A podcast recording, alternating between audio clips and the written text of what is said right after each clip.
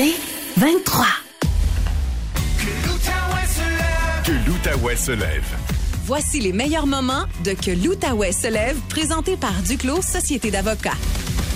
C'est un médicament qui est fait pour le diabète, pour traiter le diabète, puis maintenant on s'en sert, en fait, on s'en sert certainement pour le diabète, mais on s'en sert beaucoup. Puis on voit les pubs à la télé pour maigrir. Est-ce que ça se peut une pilule miracle qui fait maigrir?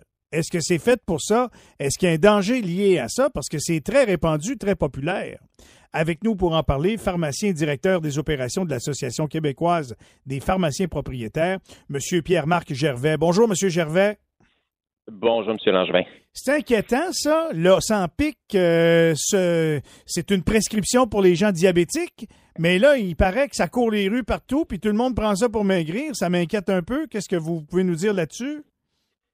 Ben, L'Ozempic, l'ingrédient qu'il y a dedans, euh, à la base, ça a été développé pour le diabète. Donc, ça, on le connaît bien. Puis, chez les diabétiques, on a vu une perte de poids qui peut être assez importante pour certaines personnes.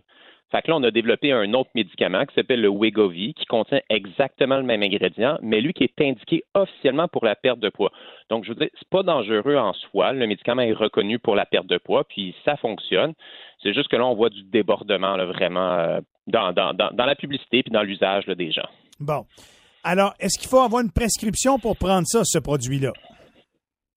Tout à fait. C'est sous ordonnance seulement.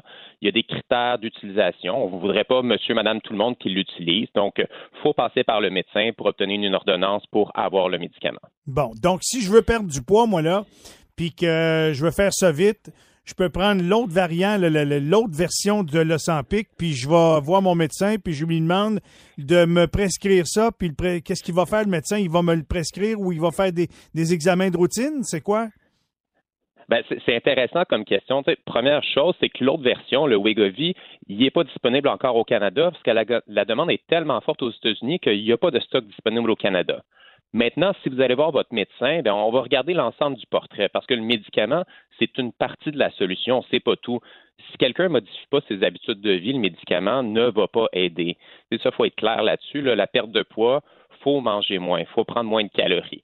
Fait que là, on évalue, le médecin va poser les questions, puis il va dire ben, est-ce que c'est un additif euh, au, au régime alimentaire puis à l'exercice qui peut être fait? Puis dans le cas euh, présent, là, où ça peut être ça, ben oui, ça pourrait être prescrit à certaines personnes, mais pas tout le monde. Bon, mais là, vu qu'on n'a pas au Canada, moi, ce que je comprends d'abord, c'est que les gens ont l'Ozempic, c'est ça que c'est. Ils viennent à bout de se trouver une manière d'aller chercher ça, parce que j'entends parler partout autour de nous qu'il y a des gens qui l'ont.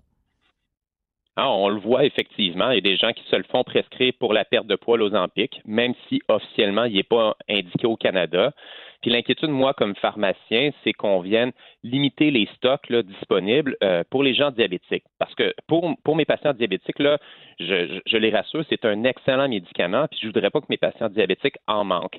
Donc, quand on se met à le prescrire davantage, bien là, on risque de créer des pénuries, ce qu'on désirerait euh, éviter. Elle va appeler, la, je sais pas, moi, l'Association des omnipraticiens, parce que c'est eux autres qui prescrivent ça, là. Ben, c'est eux autres peut-être, mais euh, on ne va pas les appeler pour ça. Je veux dire, les, docteurs sont des gens responsables, puis euh, veulent bien utiliser les médicaments aussi, puis je pense qu'ils sont conscients des enjeux euh, de la même façon que nous, les pharmaciens. Donc, je pense que c'est partagé. Il n'y a pas un, message particulier à, avoir, là, un groupe de médecins. Vous pensez pas qu'il y a des médecins qui pourraient en tirer profit, là? Tu sais, des fois, il y a des associations avec certaines firmes de médicaments. Euh, vous pensez pas que ça pourrait pas les avantager jusqu'à un certain point? Non, les relations commerciales sont très bien encadrées. Le Collège des médecins fait un très bon travail là-dessus. Donc, c'est pas. Le, le médecin va prendre à cœur l'intérêt du patient avant tout, comme les pharmaciens font. Donc, moi, ça m'inquiète pas pour ça. Moi, je me suis, j'ai lu beaucoup euh, là-dessus parce que bien sûr, il y a de la publicité partout. hein. On en voit à la télé. Il y en a sur les médias sociaux énormément. TikTok, j'ai vu énormément de publicité Ouais. concernant ça pour la perte de poids. Mais j'ai lu que euh, ça pouvait causer des effets euh, secondaires. Des, est-ce que c'est comme tout médicament, ben il y a des effets secondaires. C'est, c'est-tu dans ce genre-là ou pour les gens qui en ont pas nécessairement besoin, ça peut être plus grave? Ben, c'est ça, c'est toujours risque-bénéfice quand on prend un médicament. Je connais pas de médicaments qui n'ont pas de risque associé. Avec l'Ozempic, ce qu'on voit surtout, c'est des effets qu'on dit gastro-intestinaux. Donc, souvent de la nausée. Là, une personne sur cinq, quand on le débute, va avoir de la nausée. En pharmacie, on réussit à bien gérer ça parce qu'on augmente euh, tranquillement les doses. Il y a des effets secondaires plus rares, plus graves qui peuvent arriver, comme euh, la, la pancréatite, donc une inflammation du pancréas ou euh, des, pierres au niveau de la vésicule biliaire. Ça arrive, c'est plus rare, on surveille ça. Mais généralement, on réussit à bien utiliser ces médicaments-là. Mais encore une fois, risque-bénéfice, quelqu'un qui a deux, trois livres à perdre, on ne va pas se tourner vers ce médicament-là. Hmm. Euh, une fois qu'on le prend, ce médicament-là, c'est, pris comment? Ça? C'est-tu d'une pilule, un sirop ou c'est de l'injection? C'est une injection qu'on se fait une fois par semaine euh, avec un stylo qui est dosé, euh, puis on, donne la dose qui est indiquée là, avec le stylo simplement, qu'on injecte habituellement au niveau de l'abdomen, sous la peau. Donc, euh, une fois par semaine, c'est, la façon de l'utiliser, le médicament, si on se le fait prescrire. Pas, d'aujourd'hui que ça existe, ça, là? Non, l'Ozempic, ça fait déjà quelques années. cette classe-là de médicaments, là, euh, euh, ça fait aussi quelques années qu'elle existe. Donc, mais c'est beaucoup plus récent qu'on voit une utilisation euh, marquée comme ça, avec les publicités beaucoup, beaucoup plus abondantes. Mais les gens qui prennent ce, médicament-là dans, dans, le but de perdre du poids, si je, comprends que si jamais ils changent pas leurs habitudes, ben s'ils arrêtent de le prendre du jour au lendemain, le poids qu'ils ont perdu, ils vont le reprendre automatiquement. Et automatiquement, non. Mais le médicament, ce qu'il fait, c'est qu'il vient avant tout réduire l'appétit. Hmm. Donc, si on mange moins, puis on dépense plus d'énergie qu'on en, qu'on en prend, là, c'est certain qu'à court, moyen, long terme, on va perdre du poids. Mais si on arrête de prendre le médicament puis on se remet à manger plus de calories qu'on en dépense, mais on va reprendre du poids. Ça peut aller plus rapidement sur certaines personnes, plus lentement dans d'autres cas, mais si on consomme plus d'énergie qu'on en dépense, c'est mathématique. On va prendre du poids, on va le reprendre à l'arrêt du médicament là, si on n'a pas modifié nos habitudes. Hmm. Qu'est-ce que vous pensez des publicités qu'on voit partout qui encouragent les gens à consulter leur médecin à demander euh, une prescription? Dans le fond, c'est ça que ça dit? Ouais, j'ai toujours un petit malaise quand je vois ça. Euh, ben, euh, quand moi j'évalue une personne, je vais regarder c'est quoi le traitement optimal pour cette personne-là. Puis on, veut faire abstraction de toute la publicité qui entoure, mais on le sait, la recherche nous le démontre. Quand quelqu'un rentre dans un bureau de médecin puis demande un médicament en particulier, il y a plus de chances de l'obtenir. C'est une stratégie qui existe des compagnies pharmaceutiques depuis des années pour euh, augmenter les ventes d'un produit.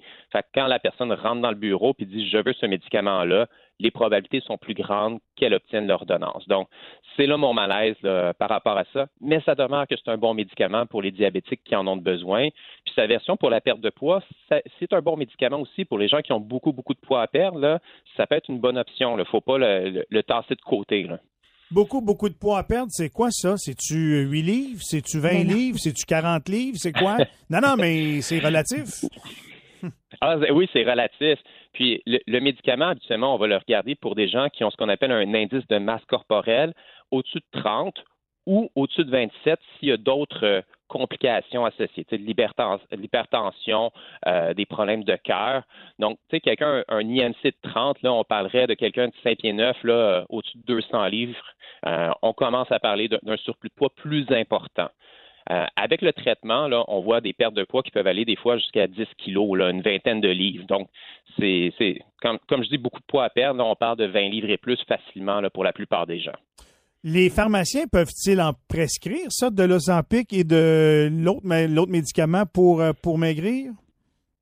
Non, on ne peut pas en prescrire en pharmacie. Donc, euh, ne, vous tournez pas vers votre pharmacien là, pour en obtenir. Là.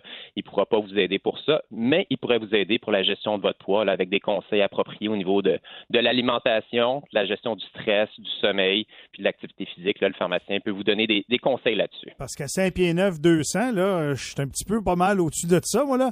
Fait que... Euh, je, me, demandais comment vite je pourrais... Puis ça, d'ailleurs, c'est, le médicament. Est-ce qu'il y a des reproductions, à votre connaissance, là, de médicaments qui s'apparentent dans la même famille que le Ozempic en tant que tel? Oui, il y en a dans la même famille qui existent, mais les données en perte de poids ne euh, sont pas nécessairement aussi bonnes. Il y, a, petit secret dans la sauce du Ozempic dans l'ingrédient qui semble démontrer qu'il fait perdre plus de poids que les autres de la même famille. Pourquoi exactement, je ne pourrais pas vous dire, mais dans les, dans les études, c'est ce qu'on observe. Donc, euh, mais d'autres médicaments de la même famille font perdre aussi un peu de poids. vous, le monsieur Gervais, ça doit arriver à votre pharmacie qu'il y a du monde qui arrive au comptoir et qui se disent Hey, moi, je voudrais avoir ça, la pilule pour maigrir.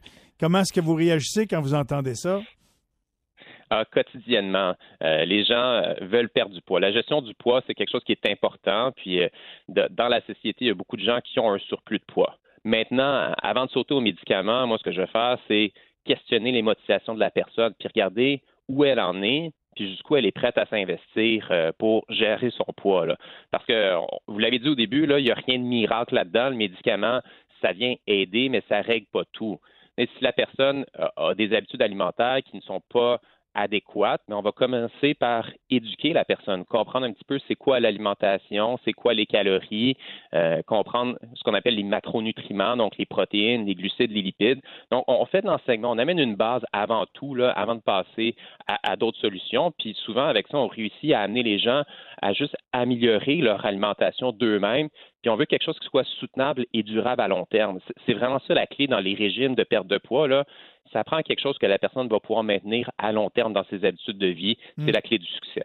J'ai envie de dire qu'en 2023, c'est quand même pas surprenant de voir que les gens ont tendance à aller peut-être plus vers euh, euh, une, une injection ou un médicament que de changer les habitudes Ben oui, de la vie. voie rapide. Ben oui, la voie rapide. Ben oui, on est de même aujourd'hui en Ben 2023. oui, on veut tout là. maintenant tout de suite.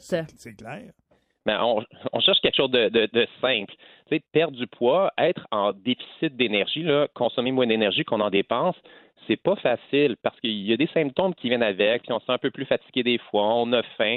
Tu sais, juste gérer la faim, c'est c'est quelque chose qui est, qui est pas facile pour tout le monde. là. Moi-même, ça m'arrive souvent de craquer là, quand je suis fatigué. Là. Le- le- la petite barre de chocolat le soir pour essayer de se remonter, là, on a envie de la manger. Là. Je suis pas différent des autres, là, mais je comprends ça. Là. Ouais. Bon. Euh, dernière question. Puis là, j'ai comme un dilemme dans ma tête. Je je suis pas bien. En en parlant ce matin, pensez-vous que c'est une bonne ou une mauvaise chose qu'on fait tous les deux? je pense que c'est une bonne chose de conscientiser les gens, tu sais, qui comprennent un petit peu à quoi ça sert, puis que ça règle pas tout, mais que c'est un outil qui existe. Euh, je pense que c'est important de parler de la gestion du poids euh, de façon saine. On veut pas que ça devienne malatif pour les gens. Fait que c'est pas un sujet tabou. Si vous me dites euh, oui, j'ai quelques livres à perdre, ben, on va essayer d'évaluer ensemble puis trouver la meilleure stratégie pour vous. C'est vraiment venir individualiser la, réponse aux problèmes qu'on vit. Puis les solutions ne sont pas les mêmes pour tout le monde. Donc, il faut en parler. Les médicaments existent, on en, on en parle beaucoup, mais pour moi, c'est d'ouvrir la discussion plus largement, comme on fait ce matin, là, qui est vraiment euh, utile pour les gens, là, je pense. Très intéressant. Merci beaucoup de vous être prêté à cet exercice-là, Monsieur Gervais. Ça, ça, ça vient euh, compléter l'information qu'on avait obtenue, mais peut-être là mieux cerner la problématique entourant la prise de ce médicament-là. Merci beaucoup de l'avoir fait. Ça fait plaisir. Pierre-Marc Gervais, pharmacien et directeur des opérations de l'Association québécoise des pharmaciens propriétaires. Un, pas si facile que ça à obtenir. Deux, ça prend des prises de sang pour mesurer un petit peu votre état de santé, voir si vous pouvez le prendre. Trois, c'est par injection. C'est pas tout le monde qui aime ça non plus par injection. Il y a l'autre forme de médicament aux États-Unis, mais on ne l'a pas encore au Ouais. Canada. Fait que pour l'instant, c'est l'Ozempic en tant que tel qui roule. Puis si vous changez pas vos habitudes de vie, puis vous vous dites, ben je vais prendre ça le temps de perdre du poids, ben c'est- pas miracle pour la vie là. Et Euh, faut- Message aux omnipraticiens. Avant de prescrire ça, posez-vous la question. Y a-t-il en masse de stock pour les vrais diabétiques? Parce que si on en manquait, ça serait pas drôle non plus. Voilà.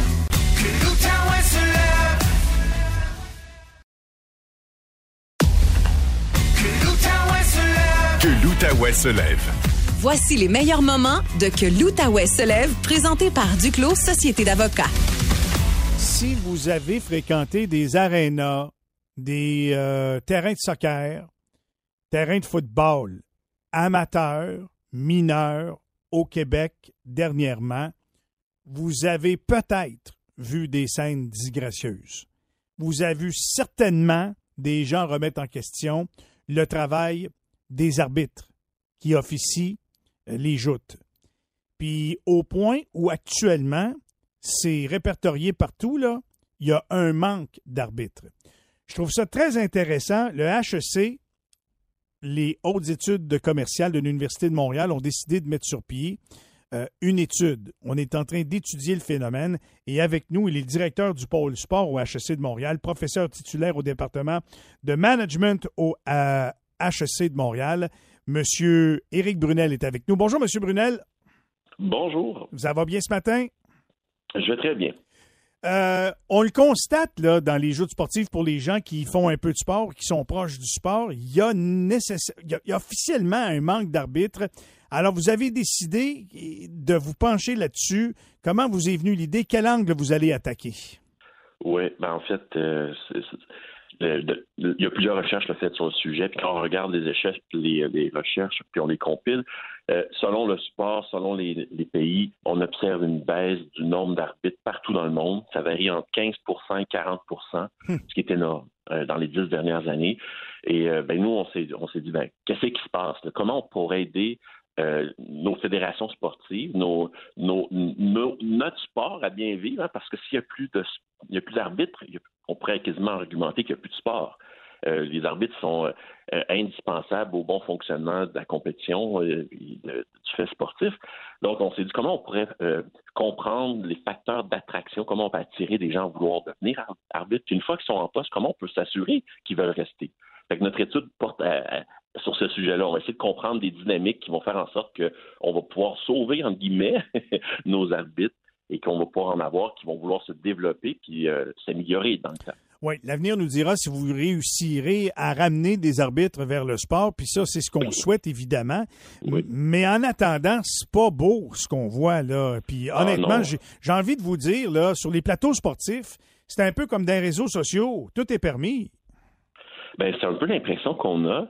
Euh, j'ai des collègues, là, entre autres euh, l'équipe de Sylvie Parent de l'Université Laval, qui s'intéresse beaucoup à la violence dans le sport. Puis, euh, quand on regarde les recherches, on se rend compte que c'est il y a plusieurs études, mais c'est au minimum la moitié qui ont été victimes de violence de tout ça. C'est énorme, une sur deux personnes. Et puis quand on regarde les données, on se rend compte que ça, comme vous dites, c'est un peu comme sur les réseaux sociaux, ça empire dans le temps. Puis ça, c'est pas encourageant, en effet. Puis ce qui est triste, c'est que c'est comme si on avait une culture une culture où c'est normal de gueuler, de chialer, de se plaindre auprès de l'arbitre, euh, comme s'il y avait une cible dans le dos, puis on a le droit de. Mais si on faisait ça dans n'importe quel autre contexte de travail, ce seraient des comportements qui seraient inacceptables, inacceptés, et qu'on ne tolérerait pas. Euh, puis il y a cette culture-là, on dirait une espèce de culture, de, je sais pas, certains l'appellent la culture du dénigrement, euh, où il y a quelque chose que un arbitre, c'est fait pour qu'on gueule après, mais il y a des conséquences à tout ça. Il y a des conséquences, oui, on en parle de l'attraction puis la rétention du personnel, puis on a une pénurie d'arbitres, mais aussi des conséquences humaines. Les gens qui, qui, travaillent comme, comme arbitres, euh, une grande majorité subissent des, euh, des séquelles, des séquelles de santé psychologique, euh, de l'anxiété, du stress, de la dépression, euh, de, d'isolement social c'est grave. Et il faut prendre soin de ces, gens-là. Puis c'est un peu pour ça qu'on a eu l'intérêt de vouloir aider cette, communauté-là, puis de mener à bien.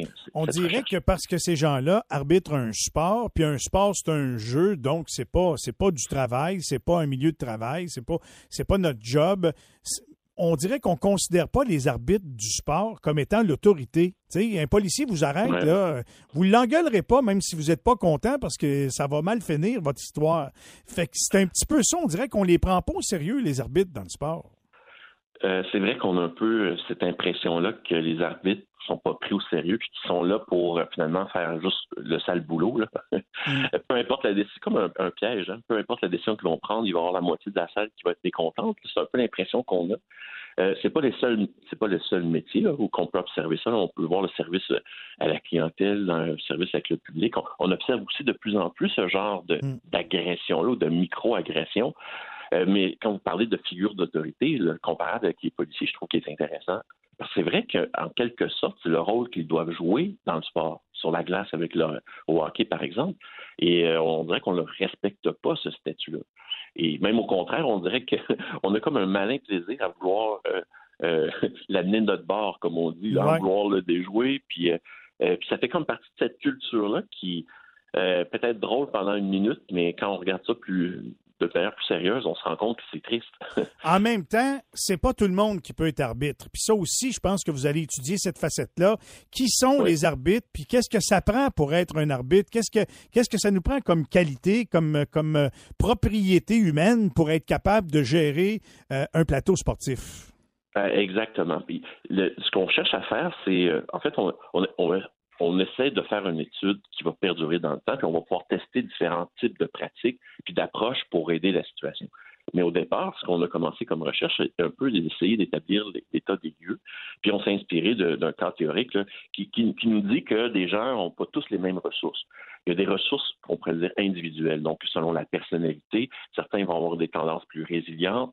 Euh, euh, je parlais récemment avec Stéphane Auger qui a fait une carrière comme arbitre mm-hmm. euh, dans, la Ligue nationale de hockey. Il me disait Eric, moi j'ai la coine, j'ai la coine dure, puis j'ai pu passer au travers. Mais ça, c'est un trait de personnalité. on entendait ça d'un gradin là, quand il était arbitre, notamment dans le hockey junior. Auger, pourri, va-t'en chez vous! Mm. écoute, c'était incroyable. Lui, euh, lui a été capable de gérer ça puis de continuer son, son bout de chemin jusqu'à la Ligue nationale. Ben exact. Puis c'est un peu, il y, a des gens qui ont ces tempéraments-là qui sont capables de. de euh, c'est un peu ce qu'on cherche à savoir, c'est est-ce qu'il y a des traits qui vont qui vont prédisposer à bien réussir dans ce métier-là, puis à bien le vivre de manière positive. Mm-hmm. Ça, c'est des ressources individuelles, mais aussi des ressources organisationnelles.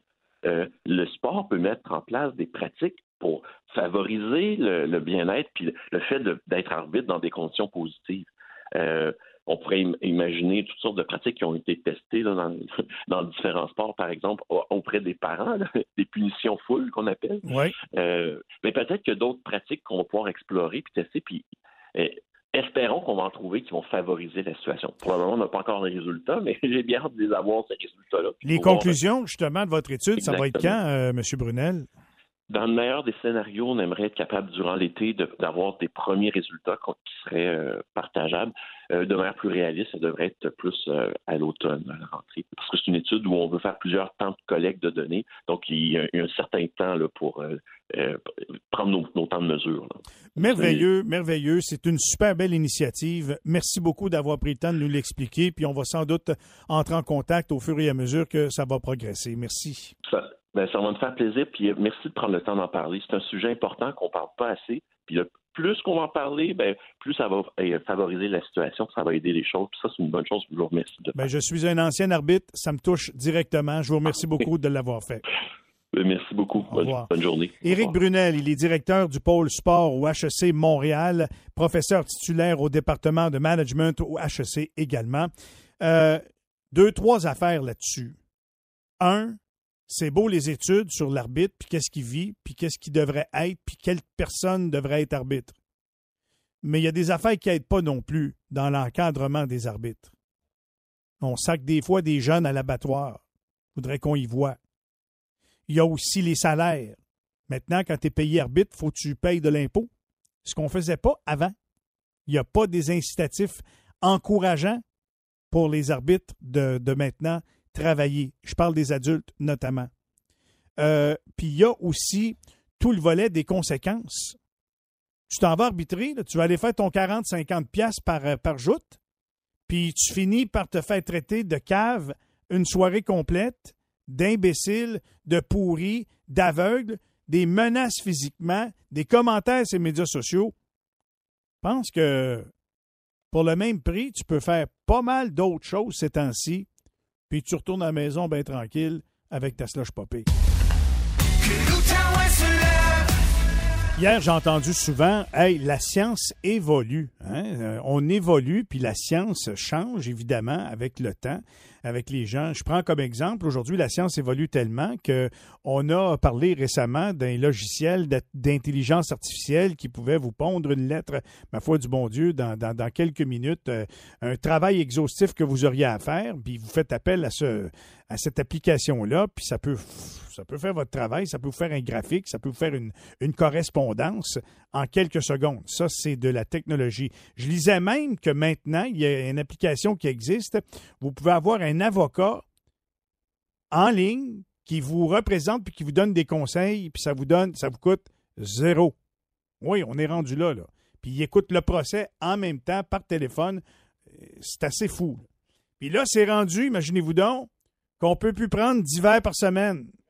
que là, ce serait dangereux. La science évolue. Avec nous pour en parler, la directrice générale d'Éducalcool, Madame Geneviève Deshôtels. Bonjour, Madame Deshôtels.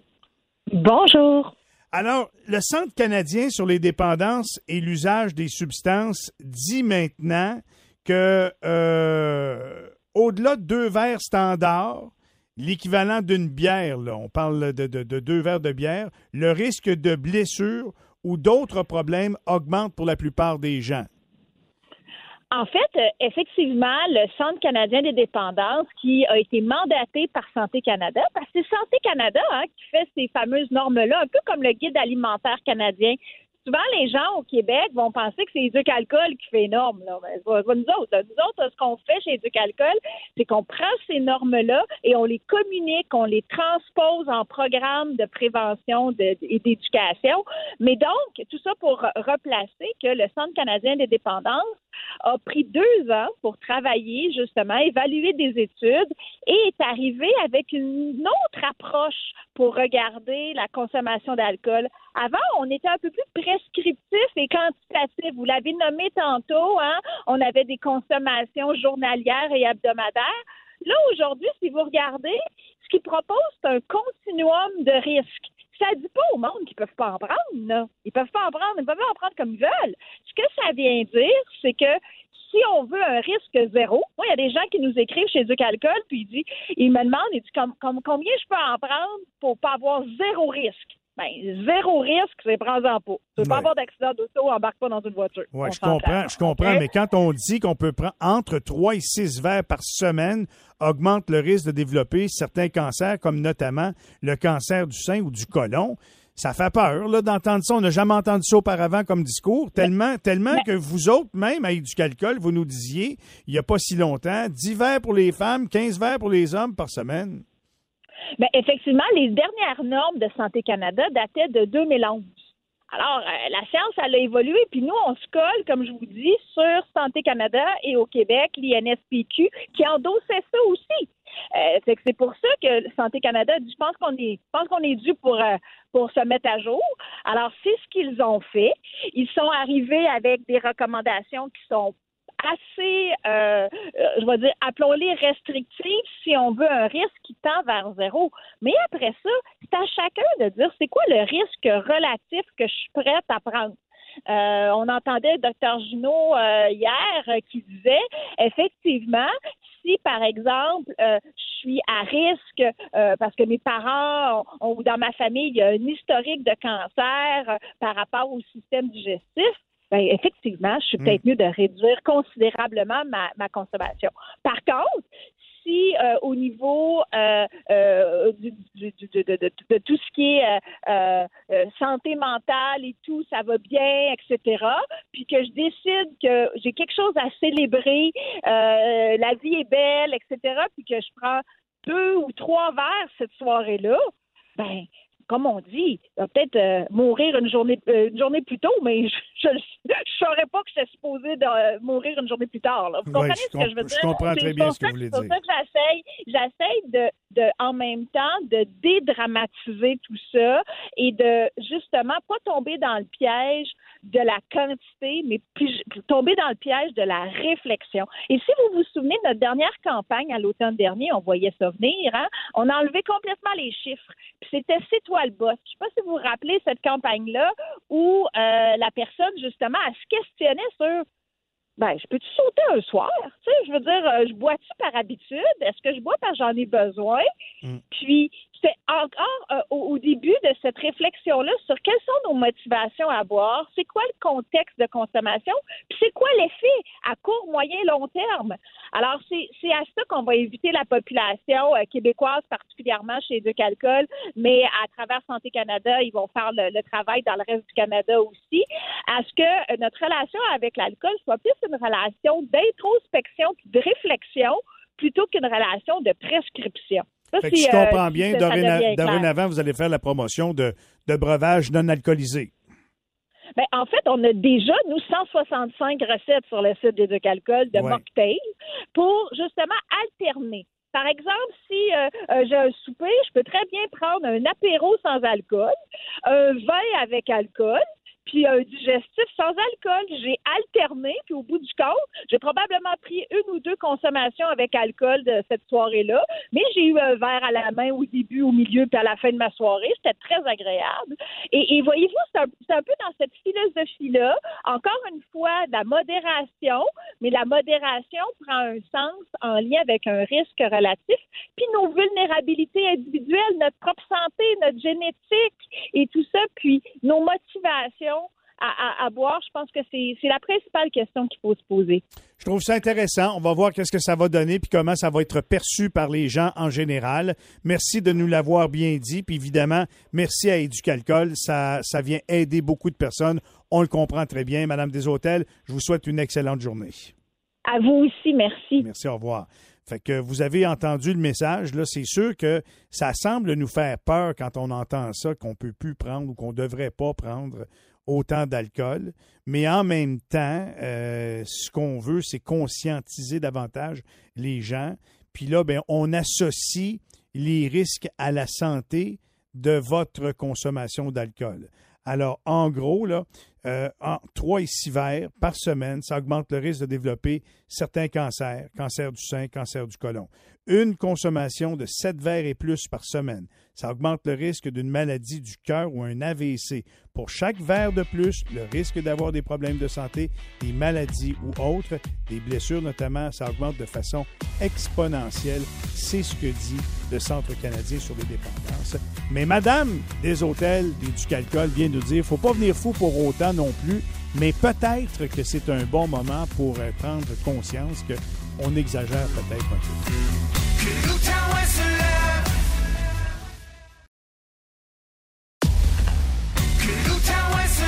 Que l'Outaouais se lève. Voici les meilleurs moments de Que l'Outaouais se lève, présenté par Duclos Société d'avocats. Pierre-Jean en liberté. Il s'en passe des choses dans l'univers de Pierre-Jean Séguet. Il est précisé sur la bouteille que vieillir n'a pas besoin de sucer. Un petit conseil, débat avec du cuivre dedans. Partez pas à courir pendant le électrique. Je suis Banana Split. Au 1047 Outaouais, voici Pierre-Jean en liberté. Il est 7h57. Pierre-Jean nous a parlé d'une aventure qu'il a vécue cette semaine. Il voulait pas nous en parler parce qu'il nous a dit ça va être ça l'objet de mon commentaire, Pierre-Jean Liberté. Oui, on appelle ça passer proche. C'est le titre de ma chronique Ah, ce matin. ouais. La vie qui tient souvent juste à un fil, hein, Michel. euh, je l'ai appris cette semaine. Je me suis aventuré sur la route avec ma voiture et ça faisait un gros bruit à l'avant. J'avais pris la peine de demander à mon ami et néanmoins collègue Michel Langevin si ça pouvait être de la glace qui faisait ce toc, toc, toc en avant. Tu te souviens quand je t'en oui, ai parlé? Oui, oui, je me rappelle, oui, oui. Il m'a dit oui, oui, je, je Ça pense peut être ça, ouais. Ça m'est déjà arrivé. euh, Oui, oui.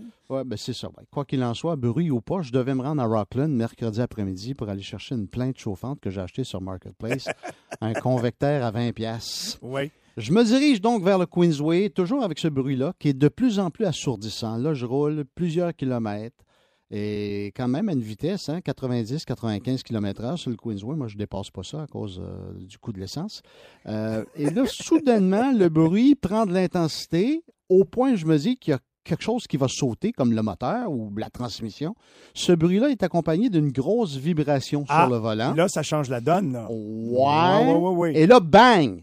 Un objet que je roule 90 km/h, un objet qui éclate, une petite fumée se dégage et qui semble provenir de l'avant côté conducteur. Je suis obligé de réduire la vitesse et de me tasser au plus vite sur l'accotement parce Ben oui. que ça va vraiment pas là. Euh, je garde quand même le contrôle de la voiture. là. Euh, la direction, ça fonctionne. J'immobilise le véhicule, j'ouvre le capot, je vois rien. Je regarde en dessous hein, le moteur, je vois rien, pas de fuite de liquide apparente. Pendant ce temps-là, il y a des véhicules qui filent sur le Queensway et ça roule sur le Queensway. Oh. Ça fait valser ma vieille Priuche. Elle bouge comme ça, la tangue, là, comme un bateau. En revenant pour m'asseoir dans la voiture, je regarde la roue en avant, je dis Ah, il manque un boulon.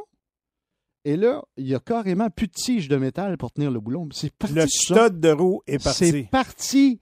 Je regarde les autres boulons. Tout est lousse, comme on dit en bon québécois. La roue tient juste à un fil. Eh je ben. pousse sur la rue très fort. Je vois que tout est chambranlant. Je roulais avec un véhicule qui était à un cheveu, Michel, de perdre une Ben roue oui. à haute vitesse sur le Queensway. Oui. Tout ce qu'il se faut pour se casser la gueule ou casser la gueule à quelqu'un d'autre. Tout à hein. fait. Là, qu'est-ce que je fais? J'ai le service CAA, mais ça ne me tente pas de perdre mon après-midi avec un remorquage, d'attendre le mécanicien, bref. Alors, là, je me suis dit, je vais visser moi-même les boulons avec, euh, avec un outil dans ma valise. Oui. Malheureusement, j'ai une défectuosité électrique. Je ne peux pas ouvrir le, le- le coffre arrière que- sur ma Priuche. Je dois donc euh, ouvrir la, porte, euh, la portière arrière, ramper en arrière pour aller chercher l'outil. Mais il n'y a plus d'outil. L'outil n'est pas là. Bon. Je ne sais pas pourquoi. J'ai dû Bon. sortir à un moment donné. Là, je visse à la main les boulons. Non, non. Oui.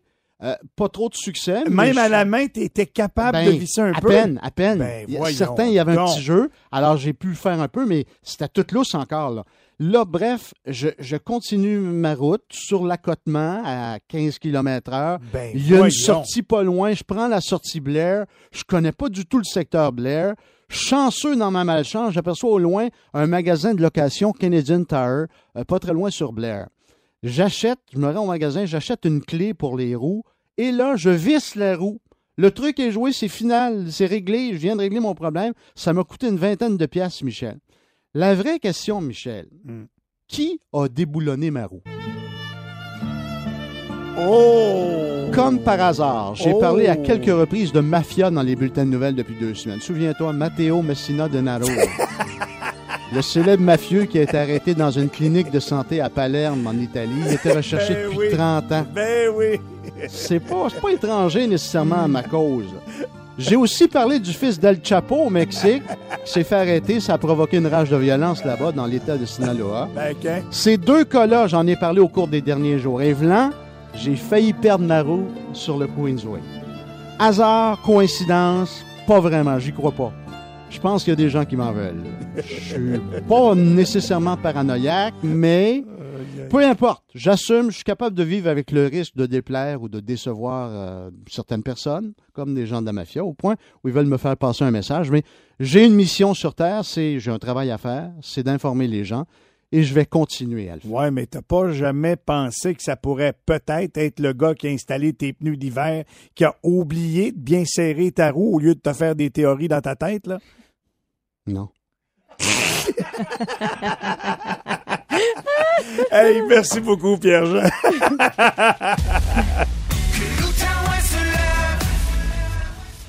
Que t'aies envie d'un car cuisse, d'un Saint-Burger ou d'un club sandwich, c'est toujours le bon moment pour savourer du Saint-Hubert. Les rôtisseries Saint-Hubert de l'Outaouais, fiers de vous présenter le commentaire de Marc Legault.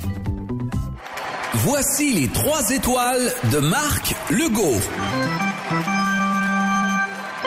Montembeau, il était pas bon. Finalement, il est excellent. C'est le meilleur de l'histoire. Oui.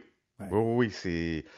On, on s'entend que s'il s'appelle Johnny Scott, euh, il est ordinaire, là. Oui. Il- C'est pas le gardien d'avenir du Canadien de Montréal, mais sauf que c'est. Ça vient avec le territoire. hein. Je- depuis, euh, c'est quoi? Depuis Patrick Roy, peut-être, euh, Michel? Mhm. Ou est-ce que les histoires de gardien de but du côté du Canadien de Montréal, ça, ça, ça l'accapare tellement les médias. et c'est- euh, écoute, c'était, épouvantable. C'était une des questions majeures là, dans le point de presse de, de cette semaine pour le bilan de mi-saison. Montembeau, qu'est-ce qui se passe avec? C'est le gardien d'avenir? Est-ce que vous allez l'échanger? Euh, les journalistes, là, hey, il peut aider une équipe euh, et, tout ça. On se calme, là. Il y a 18 matchs de jouer cette année. Il, il est pas mauvais cette année. Honnêtement, c'est intéressant. Mais si on regarde l'ensemble de sa carrière, on va attendre, on va lui donner euh, beaucoup plus de matchs, euh, quelque chose de, de- de- de plus concret. Et là, on se fera une tête, on se fera une idée, mais de là à parler, on dirait qu'il faut trouver le gardien d'avenir là, là. Faut, faut, faut le déterminer tout de suite et tout ça. Il n'y en a pas de gardien d'avenir en ce moment du côté du Canadien de Montréal. Là. On est en période de transition. Ces deux gardiens de transition qui, qui sont parfaits dans le contexte actuel, là, c'est les deux gardiens parfaits pour ça. Tu as Jake Allen, un vétéran, qui ne sera plus gardien numéro un dans la Ligue nationale ailleurs, mais qui va, qui va rouler sa bosse pendant de nombreuses années parce qu'il va accepter son rôle d'adjoint. Mais ici à Montréal, il est capable de, de- de- de- de séparer le, le travail. Il, il- il fait la job dans le contexte que le Canadien va nulle part. Puis il te monte en beau qu'on va tenter de voir ce qu'il peut faire dans la Ligue nationale de hockey. Puis il va peut-être s'acheter un poste dans la Ligue de façon permanente pour les prochaines années en raison de ce qu'il a fait avec le Canadien de Montréal. Mais de là à tout, tout le temps vouloir établir c'est qui le gars d'avenir, c'est-tu lui qui va nous faire gagner une Coupe Stanley, puis ça, on se calme. On se Mais c'est ça, les gens, les gens, euh, tu sais, ils, ils veulent aimer, ils veulent des Québécois qui vont bien faire pour le, comprends. le il fait Canadien. bien. Il fait bien. C'est pas qu'il fait pas bien, là. Il fait très bien en ce moment. oui, oui. Mais il y a 18 matchs de jouer cette saison, là. Il y a une bonne saison cette année en 18 matchs. L'an passé, c'était atroce son affaire. Je sais que le Canadien était pas bon, là. Il y a une moyenne de tout près de 4, là, puis il a 88 d'efficacité. C'est pas de calibre de la Ligue nationale de hockey. Là, cette année, il y a 18 matchs de jouer, ça va bien. Mais on va se garder une petite gêne avant Oui. de parler Oui. d'avenir, puis de futur, puis on, on le signe ça à long terme pour 12 ans, puis à, Tant à mieux, ça 83 va, millions. tant mieux on ça va bien. On Exactement, continue de- continuons de regarder l'évolution, puis on verra après. Exactement. Tout à fait, à. Et en terminant, je t'entendais parler tantôt de la controverse des balles au euh, balles de aluminium, tennis. euh, ouais, des balles de tennis euh, en Australie qui bondissaient moins. Il y a une autre controverse, hein, tu savais, en ce moment? Quoi donc? Oui, oui. euh, tu sais, les, les ramasseurs de balles, Oui, les petits gars, les petites filles qui courent Oui. après les balles euh, sous un chaud soleil, surtout Oui. en Australie, on s'entend, là. oui. Euh, à Wimbledon, c'est 242 euros de la semaine qui sont payés. C'est bon, là. Oui. C'est bon. Euh, au US Open, c'est 15 de l'heure. C'est- correct. Écoute, t'es un jeune, tu cours après les balles. En Australie, on leur donne des pins, des épinglettes. Comprends-tu? Puis les, les gens ont eu vent de ça et les gens sont frustrés. Il y a de la protestation là-bas. On proteste pour absolument, absolument tout. Mais du côté de l'Union de l'Australie, on a dit écoute, c'est pas, de- pas vraiment dans le budget. On donne 52 millions en bourse aux joueurs, Michel. Et là, Et là là, puis euh, Ah. Hey, on ramasse des balles à 40 degrés.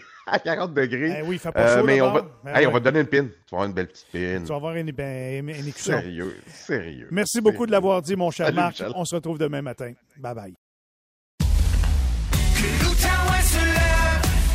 Tania, qu'est-ce que tu as trouvé sur les médias sociaux ce matin? La popularité de TikTok hein, ne cesse euh, d'augmenter. Euh, par contre, dans certains pays, on, on pense peut-être bannir l'application parce que, bien sûr, sur cette application-là, on peut voir beaucoup, beaucoup de défis. J'en ai parlé très, très souvent ici. La plupart sont euh, assez anodins, euh, mignons même, mais d'autres sont très dangereux et euh, malheureusement, encore une fois, on apprend qu'une jeune fille de 12 ans de l'Argentine euh, serait la plus récente victime du dangereux. Blackout Challenge, Ah. défi très très viral sur TikTok euh, qui consiste à retenir son souffle jusqu'à en perdre connaissance. Alors les jeunes se, se filment en, en faisant ça. En novembre, on rapportait une quinzaine de décès de jeunes de moins de 12 ans en raison On euh, appelle du ça de l'hyperventilation. Oui, la jeune fille aurait réussi ce, ce défi-là, ce challenge-là à deux reprises, mais sa troisième tentative aurait été mortelle. TikTok réagit hein, en ce moment parce que là, on, on blâme beaucoup la plateforme, mais eux disent, ben si c'est pas nous, les jeunes vont faire ce genre de choses-là ailleurs et en disant que eux bloquent les recherches des gens, des jeunes qui tentent de regarder des vidéos du fameux Blackout Challenge. Par contre, en ce moment, sont on est capable de déjouer ça un peu Ben encore. oui, et euh, ben là, on voit de, de plus en plus ce qui inquiète énormément les, euh, les parents euh, pour euh, parce que tu te dis bon ben ça peut être anodin TikTok, on fait des Ben, chorégraphies, écoute, on là, regarde tu, des vidéos. parles à un ça. animateur qui, quand il était jeune, a fait ça Ah. plusieurs fois. Et je me suis retrouvé sans conscience, la tête, le derrière de la tête frappé sur le trottoir pour faire rire mes amis. Puis euh, j'ai été à l'hôpital. Ben voyons donc. fait. Moi je J'ai fait ça régulièrement dans ma vie, puis le Ah. médecin m'a dit d'arrêter de faire ça, c'était dangereux. Ben oui, exactement. Puis on en voit certaines répercussions. Fait Alors TikTok. Mais on n'avait pas TikTok, nous autres, pour faire la promotion de ces niaiseries-là. Ouais, Tu je veux pas faire peur aux parents ou aux grands-parents qui sont à l'écoute par rapport à TikTok, mais c'est quand même bon de, de, de garder un œil sur ce qui se passe sur ces applications-là. Que l'Outaouais se lève avec Michel Langevin. En semaine, 5h30 au 104.7 Outaouais. C'est 23.